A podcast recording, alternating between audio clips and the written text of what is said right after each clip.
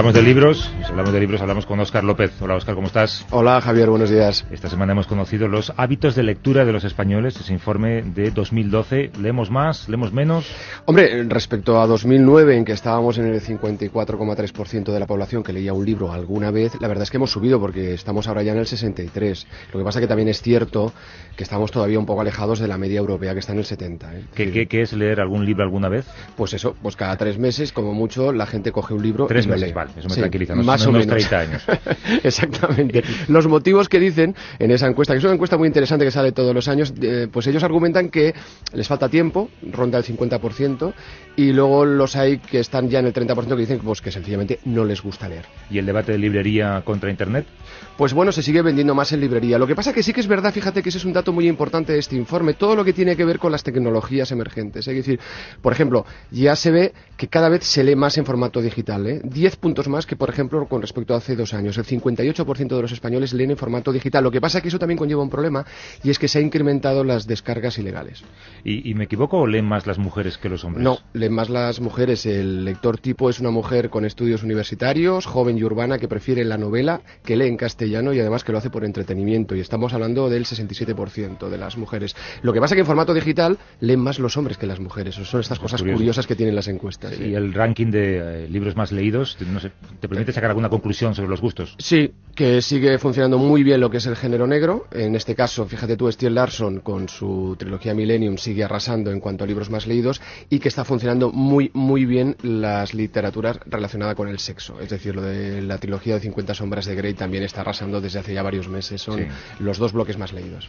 Bueno, vamos con el eh, libro de hoy, que yo creo que está a medio camino entre la ficción y la realidad. Hablaremos con la autora para que nos lo explique. Marie Curie fue una persona perseguida por la leyenda. El mito que hoy existe en torno a su memoria, siendo enorme, es probablemente menos exagerado que el que tuvo que soportar mientras vivía. Además, su fama pasó por todo tipo de avatares. Primero fue considerada una santa, luego una mártir y después una puta, y todo ello de una manera ardiente y clamorosa. Parte del mito de la santidad científica de Marie y de su marido se basa en las penosas condiciones en las que tuvieron que trabajar. Y es cierto, Pierre Curie soñó toda la vida con tener un buen laboratorio y en realidad murió sin conseguirlo. Rosa Montero, la ridícula idea de no volver a verte.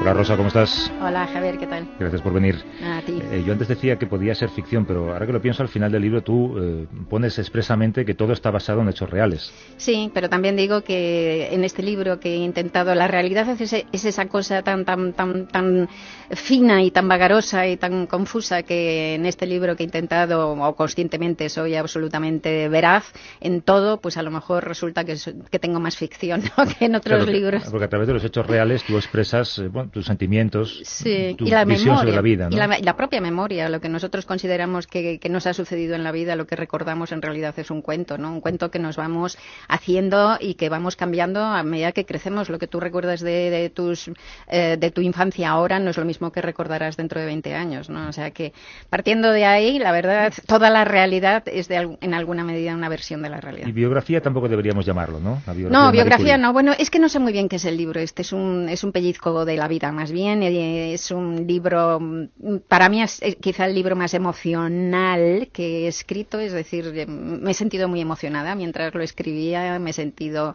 conmovida, me, he muerto de risa. me- ha salido como un torrente, ¿no? Entonces, en parte ha salido, en parte viendo la, la vida de, Ma- de Marie Curie por, por una ca- ca- casualidad que me puso en mis manos su último, el diario que escribió a la muerte de su marido. Entonces empecé a leer más cosas de ella. Y entonces al hilo de esa vida impresionante, porque es que la vida de Marie Curie es que no la conocemos realmente. Entonces tampoco es una biografía de Marie Curie, desde luego para nada al uso, son Hombre, si es una biografía lleva un chiste de Forges, con lo cual sería complicado catalogarlo como biografía. Exacto. Y tampoco es una autobiografía mía, porque al hilo de ese espejo que es la vida de Marie Curie, que me parece como un espejo de, de aumento enorme, pues eh, lo que me he dado cuenta es de que hay, hay montones de cosas en las que me siento implicada vitalmente, que, que- que he vivido como ella, pero que hemos vivido como ella. O sea, no es solo una cosa mía, es algo generacional incluso. Bueno, el comentario de texto se lo solemos pedir a Oscar, a quien conoces muy bien. Sí, le adoro. Y además le veo por primera vez, otras veces que hemos hecho esta conexión con Barcelona, no, no estaba la pantalla. Qué modernos estáis. Yo no os veo a vosotros por eso, ¿eh? Pero, pero os noto ahí. Sí. ¿Qué, nos encontramos en eh, la ridícula idea de no volver a verte, Oscar? Pues un poco es eso. Yo creo que es un tete entre Marie Curie y Rosa Montero, porque es cierto que vamos a conocer muchos detalles de esa biografía de Marie Curie, no solo como, como la gran científica que fue, que consiguió dos premios Nobel, sino yo creo que también como la mujer eh, que amó apasionadamente, esa mujer inteligente, brillante, y que como no también tuvo que enfrentarse a una sociedad machista, ¿eh? también en los círculos científicos, porque muchos la ninguneaban de alguna manera. Pero a partir de esa vida excepcional, yo creo que también lo que consigue aquí Rosa es que entremos un poco en su biografía vital y también emocional. ¿eh? Y entre las dos, yo creo que se establecen ciertos paralelismos, ¿no? La, la, pasión por el trabajo, la pasión amorosa por sus respectivas parejas, también evidentemente el terrible dolor de la pérdida de sus respectivos esposos, el desarrollo del duelo, pero siempre tienes la sensación, como bien decía Rosa, de que ella particulariza, pero para expresar emociones que son universales. Es decir, Rosa Montero nos muestra lo que muchos han vivido, el dolor de la pérdida del ser amado, el placer del sexo, em, luego también, pues por ejemplo, el hecho de poder trabajar en algo que realmente te gusta, el valor de los amigos, el valor que tiene la literatura. Todo eso está siempre muy presente en esta novela. Y desde luego, lo que es un acierto es colocar al final de este libro, de este libro híbrido, colocar ese diario, ese breve diario de Marie Curie. Porque yo creo que el lector, cuando lea ese diario, lo va a entender absolutamente en todo y va a entender el porqué de este libro. Y es mejor que se lea al final. sí. Oscar siempre hace un resumen mejor que los autores, ¿verdad? bueno, es, bueno, ¿eh? es imposible. Oscar es que es magnífico en todo, verdaderamente muy bueno. Pero además es que uno hacer un resumen del libro que has hecho es siempre imposible. Tendrías que leerlo del principio al final. Oye, pero e-, ese título, La ridícula idea de no volver a verte, hace eh, referencia al momento de la pérdida de un ser querido. Sí, sí, sí, sí. Es eh, un título que sale de del segundo titulillo del, del segundo capítulo. Y es que lo primero cuando pierdes a alguien, que bueno, la pérdida, el duelo por alguien querido es algo absolutamente común. La inmensa mayoría de la gente tiene que pasar por eso en la vida, ¿no? Así que estamos hablando de cosas muy básicas. Y lo primero que sientes es eh, rabia, y, pero, pero una sensación de, de situación absurda que te dicen, pero bueno, esa persona, esa persona que ha ocupado tantísimo espacio en el mundo, ¿no? Esa persona que es, forma parte del mundo y de repente ha desaparecido, como si, como si se hubiera desvanecido, ¿no? Como si un mago lo hubiera, lo hubiera hecho desaparecer. Y eso no es posible. Te dicen, no, no vas a volver a ver más a esta persona. Y no te lo crees. ¿Cómo? Eso es ridículo. Qué tontería. ¿Quién está diciendo? Pero vaya tontería, que no lo voy a ver más. Eso es imposible, ¿no? Entonces, voy a despertarme y esto no claro, va a pasar. Claro, por supuesto. ¿Tú, ¿Tú tropiezas con el diario de Marie Curie? La verdad es que yo estaba bloqueada escribiendo una novela, otra novela que me bloqueé, y entonces mi editora, eh, eh, Elena Ramírez, que es un genio y es una maga, pues sin saberlo, por esas coincidencias increíbles de la literatura, me mandó el diario de Marie Curie, que es un pequeñísimo diario de 28 páginas que ella escribió durante el año posterior a la muerte de Pierre Curie, que un día salió de su casa, le atropelló un carro de caballos y se murió en el acto. Entonces me decía la muy bruja de, Elena Ramírez, yo creo que podrías hacer un prólogo estupendo sobre la pérdida, la posibilidad de superar la pérdida, o quién sabe cómo es la literatura así, a lo mejor al final, en vez de hacer un prólogo al, al diario de Marie Curie, el diario de Marie Curie se convierte en un apéndice de algo tuyo. Y es exactamente lo que pasó. leí el diario, es que me estalló en la cabeza, porque de repente no era ya por la pérdida ¿eh? solo, sino porque de repente enganchaba, como te decía antes, con un montón de ideas, de reflexiones, de emociones que yo estaba dando vueltas en los últimos dos años, ¿no? Pues por, por, edad, porque cuando llegas a determinada edad empiezas a plantearte cosas. A los 40, quieres decir, ¿no? Sí, claro, a los 42 más y 20 más. Tengo 62. O sea que es una edad tremenda, francamente, pero bueno. Pues son los nuevos Peor es morirse. Sí, son los nuevos 32 ya. Uno descubre muchas cosas en este libro, de, entrada ya en el propio personaje, en Marie Curie, porque la tenemos, ¿no? O la, la teníamos hasta leer este libro como una mujer evidentemente muy inteligente, que ganó dos premios Nobel, una gran científica, pero por encima de todo, tras leerlo, uno se queda con la sensación de que era una mujer tremendamente apasionada, no solo en el trabajo, sino en el amor a su marido, a Pierre Curie. Ah, bueno, a su marido y luego a su amante, porque toda la historia del amante es alucinante y además se ha mantenido eh, oculta como si fuera algo, después de que se quedó viuda, pues a los mm, X años, a los tres años, se enrolló con un hombre más joven que ella, con Langevin, que era uno de los grandes físicos y matemáticos de su época, pero que era personalmente era un miserable, ¿no te parece, Oscar? Sí, sí lo que pasa que también tú dices, y también dices tú en el libro que además siempre tipos guapos, ¿eh? Esta ah, claro, le gustaban guapos. ¿eh? No, no, era pillina, pillina, muy empollona y tal, pero le gustaban guapos. Pero es historia de superación, ¿no? Mujer, pobre. Pues sí, ella es una historia de superación, pero además además de eso, ya te digo que hay muchas más cosas. Ella lo lleva todo al extremo, por eso es como, como te decía, como un espejo de amplificación enorme. Pero ahí está todo, o sea, en su vida está todo lo que nos pasa a todos. Por ejemplo, una de las cosas es la lucha esa tremenda por, por superar el deseo, los deseos heredados, ¿no? Una cosa que está mucho en el libro es lo de el deseo de los padres, ¿no? El honrar a los padres, lo, lo llamo yo, ¿no? Entonces, eh, cómo cómo no, todos nosotros llegamos a la vida y muchas veces intentamos parecernos más al, proyecto o al, ideal que, nos, que han diseñado nuestros padres para nosotros que a lo que nosotros queremos, ¿no? Mm. Cómo, qué difícil es llegar a liberarse de eso y llegar a saber lo que uno como quiere, y eso nos pasa a todos, hombres y mujeres, en cualquier mm. circunstancia, ¿no? Por ejemplo, está, entonces, es que eso le pasa a ella también, por supuesto, entonces ya digo que es que es como un, como un espejo maravilloso para, para intentar entender un poco lo que es la sustancia más básica de la vida, ¿no? En ese sentido, es un libro muy libre porque me ha dejado, el más libre que he escrito, porque me ha dejado ir a las fuentes de, lo que es la sustancia de la vida, ¿no? Y además lo he hecho con, una, con una sensación de juego, por eso hay, hay chistes de Forges y hay fotos metidas y hay, porque es todo como un libro muy íntimo y muy libre. Pero ¿cómo puede ser que una mujer como Marie Curie, tan inteligente, tan brillante, no fuera consciente de eh, la gravedad que suponía exponerse a la radioactividad? Eso es tremendo. Es una de las cosas porque, claro, al principio nadie sabía que la radioactividad mataba y, de hecho, hay cosas que se cuentan en el libro alucinantes de cómo se anunciaba durante muchos años usó la radioactividad pues en las cremas cosméticas, en la gente tomaba radioactividad para todo. Había, en pañales, ¿no? En pañales, en ropita de lana para los bebés radiactiva. O sea, decían para protegerles, increíble. Pero luego ya empezó a saberse efectivamente el daño que hacían. De hecho, los Curie hacían em, experimentos de laboratorio con animales y veían que los animales se morían. Pero ellos no eh, quisieron darse cuenta de que les estaban matando. De hecho, les mató.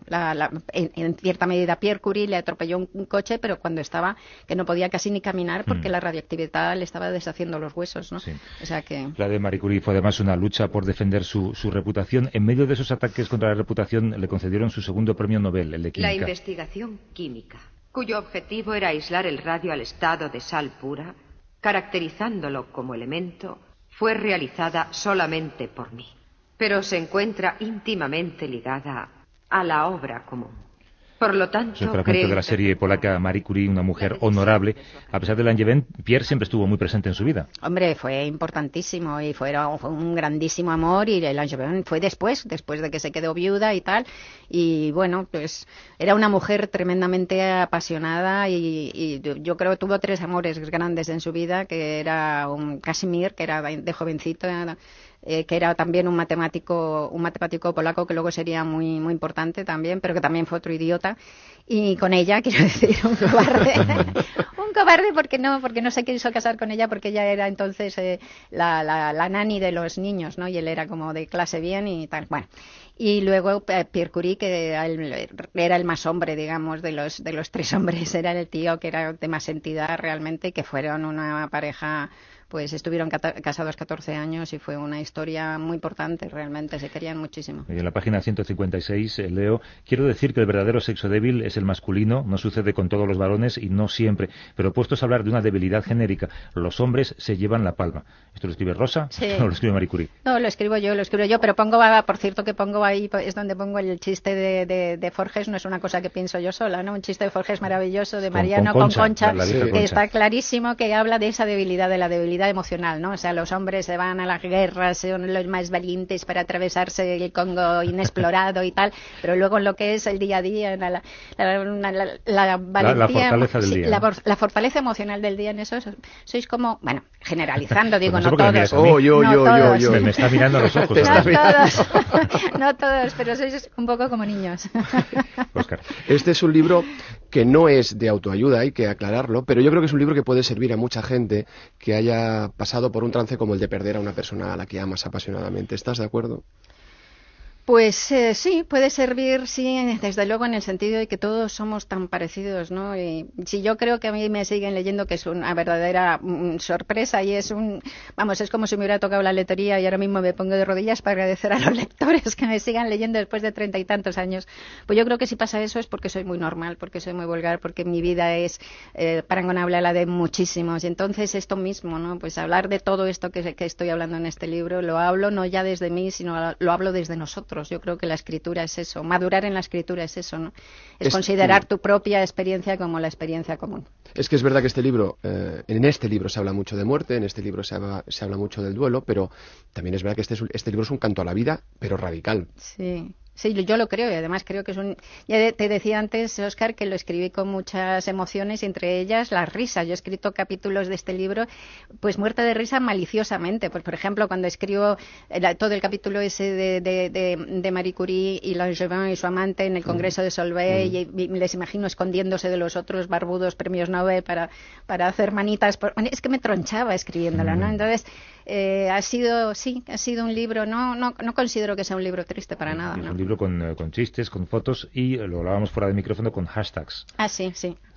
Sí. bueno, los hashtags es que simplemente, como te decía antes, Javier, que cuando me empecé a ver el, diario de María y empecé a releer y a leer otras biografías suyas, pues de repente me encontraba, me iba tropezando con esos temas con los que llevaba reflexionando en los dos últimos años intensamente o tres, pues eh, me salió también naturalmente a la hora de escribir poner hashtags como un, como un eh, recurso muy económico y un recurso gráfico muy expresivo para indicar al lector que ese es un tema en construcción a lo largo del libro. O sea, que era uno de estos temas, ¿no? Pues, por ejemplo, un hashtag es esto que hemos dicho antes, honrar a los padres. Pues bueno, ah, que, ese tema de cómo somos deudores de esa visión paterna y tal cual, pues se desarrolla a lo largo del libro y cada vez que aparece, que aparece diez veces, pongamos, pues se pone, lo pongo en el libro con un hashtag, porque así yo creo que estoy dando una información al lector. Ahora que hablas de honrar a los padres, hay que ver también la presión que sufrió la propia hija de Marie Curie, que también ganó el premio Nobel. Sí, sí, sí. y, la pobre, yo creo que en ese caso Marie Curie le, destrozó bastante la vida a su hija, sí.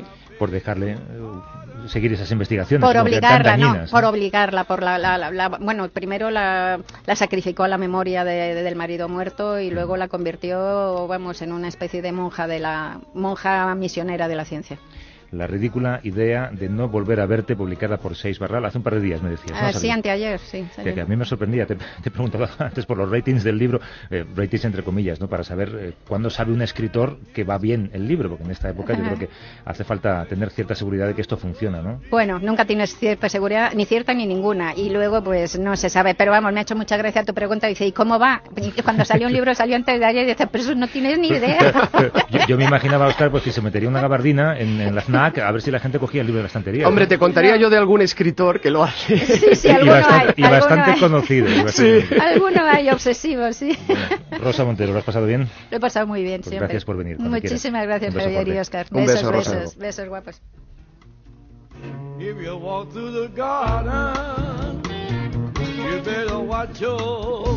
Porque escuchamos, Oscar, estos eh, Blind Boys of Alabama. Porque hoy os recomiendo un libro directamente relacionado con una de las grandes series de televisión, que es The Wire. Para muchos, de hecho, dicen que es la mejor serie de televisión que se ha escrito nunca. Y ahora acaba de aparecer este libro. Esta música es la música que sirvió de presentación para esta serie.